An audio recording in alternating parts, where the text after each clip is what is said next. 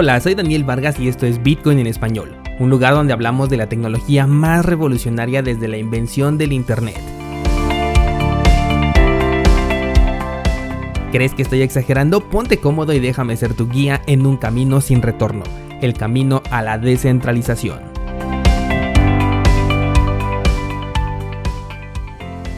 Bienvenidos descentralizados, hoy es lunes 19 de abril de 2021 ¿Y qué pasa? Que nos vamos un par de días y el mercado se desploma. ¿Cómo les fue con esta caída? Cuéntenme por favor en los comentarios.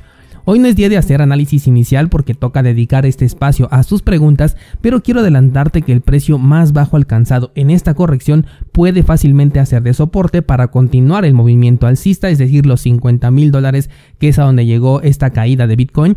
Pero como con Bitcoin todo puede pasar, si es que este nivel fuera superado, es decir, que el precio caiga por debajo de los 50 mil, entonces existe la posibilidad de buscar los 42 mil nuevamente. Mañana vamos a hablar más al respecto, pero solamente para que tengas, como siempre me ha gustado, estos dos posibles escenarios, tanto el alcista como el bajista, y te puedas preparar para cualquiera de los dos que ocurra, ¿de acuerdo? Bueno, pues ahora sí, sin más, vámonos directamente con las preguntas que me hicieron llegar este mes, tanto a Instagram o en los videos de YouTube o directamente al correo de contacto arroba cursosbitcoin.com. Vamos con la primera pregunta y dice... Hola Daniel, he estado viendo tus cursos y no me queda muy claro si es mejor utilizar Hodl Hodl o Waves como plataformas descentralizadas. Bueno, tanto Hodl Hodl como Waves son exchanges, eh, pero no son descentralizados los dos. Hodl Hodl es centralizado, pero es una opción peer-to-peer. Quiere decir que las transacciones solamente se van a hacer entre dos personas. Esto significa que Hodl Hodl sí es una empresa centralizada, pero en ningún momento va a controlar los fondos que vas a depositar dentro de la plataforma. De hecho, cuando tú realizas una transacción hacia Hodul, Hodul lo que hace es quedarse en una transacción multifirmas en la cual se necesitan dos de tres firmas. En este caso tiene que ser una que le pertenece a Hodul Hodul y la otra que le va a pertenecer ya sea al comprador o al vendedor en este caso. La ventaja es que la transacción que se va a hacer no va a quedar ligado en ningún momento a una operación con criptomonedas a menos que tú en la descripción de la transacción bancaria que vas a hacer, ahí le especifiques que se trata de algo relacionado con criptomonedas, bueno, pues ahí serías tú mismo el que le estuviera quitando la privacidad a esta transacción.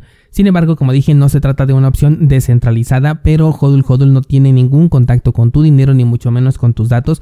De hecho, yo he creado varias cuentas únicamente para utilizarlas una sola ocasión y, después las desecho, así que es una muy buena eh, opción. En cuanto a Waves, ahí sí es un exchange descentralizado, pero también tiene opciones centralizadas. Por ejemplo, te mostré apenas en un video en YouTube cómo se puede comprar la criptomoneda estable de, Waves desde esta plataforma, pero eh, de una manera centralizada porque obviamente vas a utilizar tu tarjeta de crédito o tu tarjeta de débito y ya sabemos que al utilizar estas, estas herramientas pues inmediatamente tus datos ya van allí involucrados, ¿de acuerdo?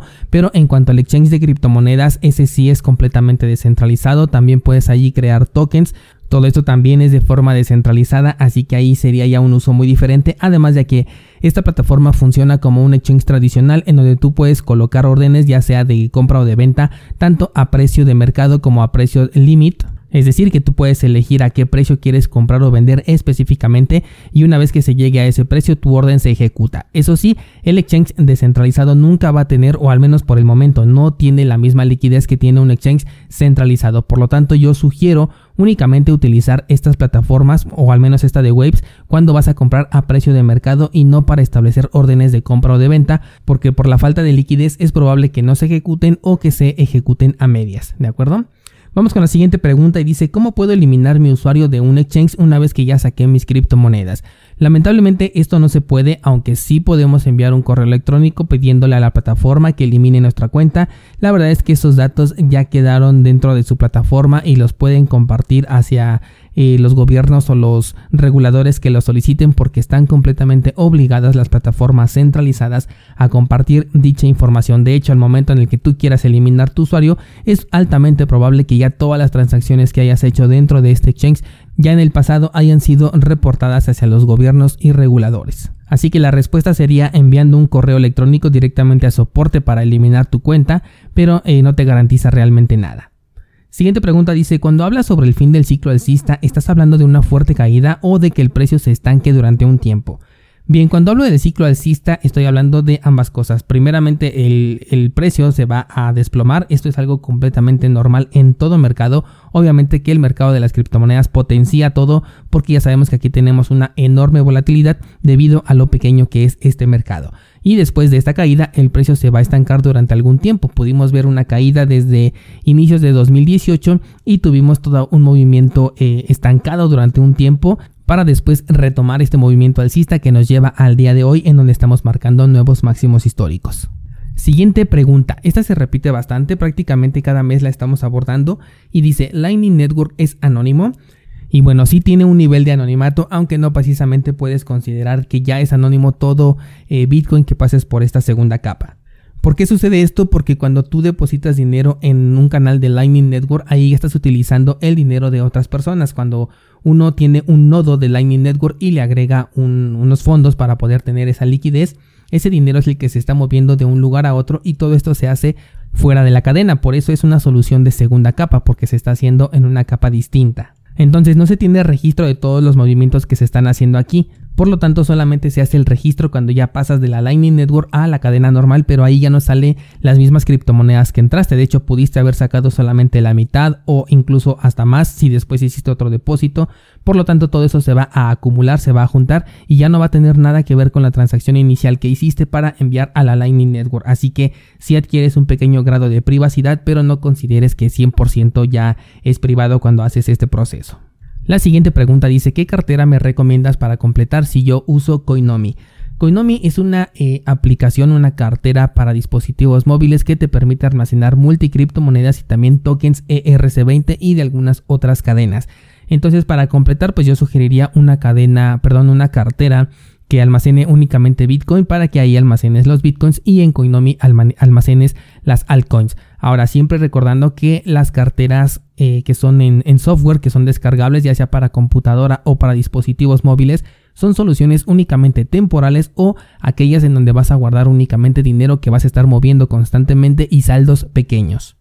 De ninguna manera consideraría una cartera en software como mi cartera principal para guardar ahí el balance, pues que no vaya a tocar durante a lo mejor un par de años o incluso más tiempo, porque aquí la seguridad ya no va en relación con el tiempo que queremos guardarlo. De hecho, tenemos un curso con carteras cripto en donde te explico sobre las carteras en hardware, en papel, en software, cuál es la utilidad y el uso que cada una tiene por separado, porque no todas satisfacen las mismas necesidades, así que te sugiero bastante que lo veas en cursosbitcoin.com diagonal cartera.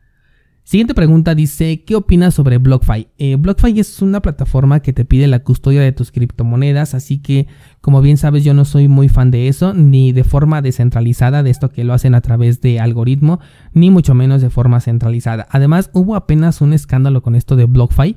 La verdad es que no estoy muy informado porque como no le doy seguimiento a estas plataformas, no te sé decir bien qué pasó, pero hay algo ahí extraño, entonces mi opinión sería que pues no la utilizaría por ningún motivo. La siguiente pregunta es, ¿qué te parece Algorand a futuro? Algorand es un proyecto que especulativamente eh, es probable que alcance un buen precio, que te dé buenas ganancias, como prácticamente todo en una all season. Recuerda que en estos momentos del mercado cualquier persona puede crear un canal de YouTube y decirte esta moneda va a subir. Y sí, sí va a subir porque estamos en una all season y aquí cualquier cosa sube de manera descontrolada simplemente porque es una all season. Así que hay que tener mucho cuidado. Ahora, Algorand sí también tiene el potencial de subir justamente porque estamos en una all season. Pero como proyecto yo no creo que vaya a prosperar, no le veo mucho futuro. Creo que eh, lo que está ofreciendo, aunque sí suena interesante, no sé si la verdad el sector al que está dirigido lo vaya a adoptar y lo más seguro para mi punto de vista es que no. Pero si ocurre algo diferente, por supuesto que te lo voy a hacer saber en este espacio. La siguiente pregunta dice, ¿crees que XRP vuelva a ser operable en Coinbase? Yo creo que sí, XRP tiene toda em, el dinero como para poder solucionar sus problemas y convencer nuevamente a las plataformas de que acepten su token. Ahora en el caso de Coinbase también hay que tomar en cuenta que como ya salió a bolsa ya está mucho más restringida, entonces bueno, ahí también habría que ver ese punto si es que no lo limita como para poder volver a recibir a XRP, pero probablemente en otros exchanges como por ejemplo Bittrex a lo mejor sí, sí puede volver, pero la verdad es que pues no le vería mucho caso a por qué te preocupa tanto que XRP regrese, porque la verdad es un actor muy tóxico para el sector de las criptomonedas y de hecho ni siquiera la consideraría una criptomoneda. Siguiente pregunta dice, ¿por qué dices que la KeepKey no te gusta? Ok, esta pregunta viene de una historia de Instagram en la que te compartí que esta última cartera, que visualmente era la que más me gustaba, eh, ya a la hora de operarla, la verdad es que me decepcionó bastante. De hecho, hice una clase, estamos en el curso de, de, de KeepKey, de todo este entorno, de cómo es la configuración y todo. E hice una clase específica en la que te cuento punto por punto por qué no me gusta que de forma resumida pues te digo que tiene errores que te pueden provocar no la pérdida de tus criptomonedas, pero sí si eres un usuario novato es probable que pierdas el control de esas criptomonedas. ¿A qué me refiero? A que sí estén en tu cartera, pero no sepas cómo acceder a ellas por los mismos problemas que tiene esta cartera. De cualquier forma, si tienes suscripción a cursosbitcoin.com, puedes verlo ahí, ya en video te lo explico, pero al menos yo no la consideraría como una buena opción para poder guardar mis criptomonedas. Se trata de un problema de software, así que seguramente en el futuro lo van a resolver, pero al menos en este momento habría que tener mucho cuidado para poder utilizarla. La considero bastante insegura en ese aspecto, o sea, no es que te vayan a robar las criptos, sino que tú mismo no vas a poder tener acceso por los propios errores que trae la cartera y mucho más si eres un usuario novato, yo no sugiero que esta sea la cartera que elijas como primera opción. Siguiente pregunta dice, ¿qué libro me recomiendas para iniciar en esto del Bitcoin? Eh, bueno, siempre he recomendado la trilogía de libros de El patrón Bitcoin, El Internet del Dinero e Inventemos Bitcoin. Son estos tres libros los que yo siempre recomiendo para poder iniciar en este criptomundo. Siguiente pregunta dice, si una empresa como Tresor me da unas palabras de recuperación que puedo utilizar en la aplicación de otra empresa, un gobierno no puede tumbar a estas empresas que tengan ese tipo de actividad.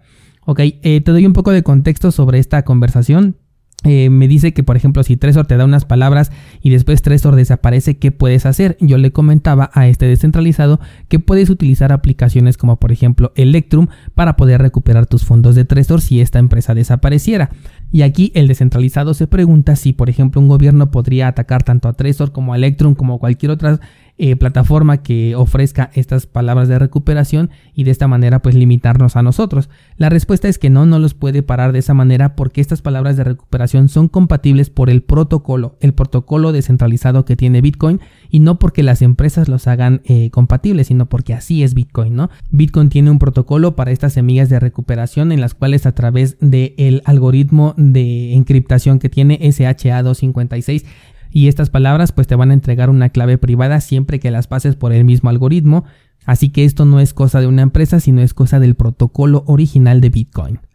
Vamos con otra pregunta y dice si descargo una cartera en un teléfono que ya no utilizo, ¿es seguro? No es 100% seguro, pero sí incrementas tu seguridad, porque obviamente al no estar utilizándolo no lo vas a tener conectado a internet, por lo tanto se puede decir que es una cartera offline, pero cada vez que tú enciendas ese teléfono y lo conectes, pues tienes que tomar en cuenta qué aplicaciones le conectaste o le instalaste más bien a, esa, a ese teléfono, si realmente lo formateaste de manera correcta o simplemente borraste las aplicaciones que tenías, pero no sabes si a lo mejor algunos archivos eh, maliciosos se quedaron todavía instalados dentro del dispositivo. De hecho, lo más seguro sería instalarle un sistema operativo, ya sea el de fábrica que tiene ya el dispositivo o incluso de esos sistemas operativos alternos que luego salen como por ejemplo el Cyanogen que ya después cambió de nombre pero ya no me acuerdo bien cómo se llama pero bueno el punto es que, que tuvieras un formateo y un sistema operativo lo más seguro posible y obviamente que limites el uso de ese dispositivo solamente para guardar esas criptomonedas. Tampoco la utilizaría como mi cartera oficial para guardar mi saldo eh, que no voy a tocar durante los próximos 2, 3, 4 años,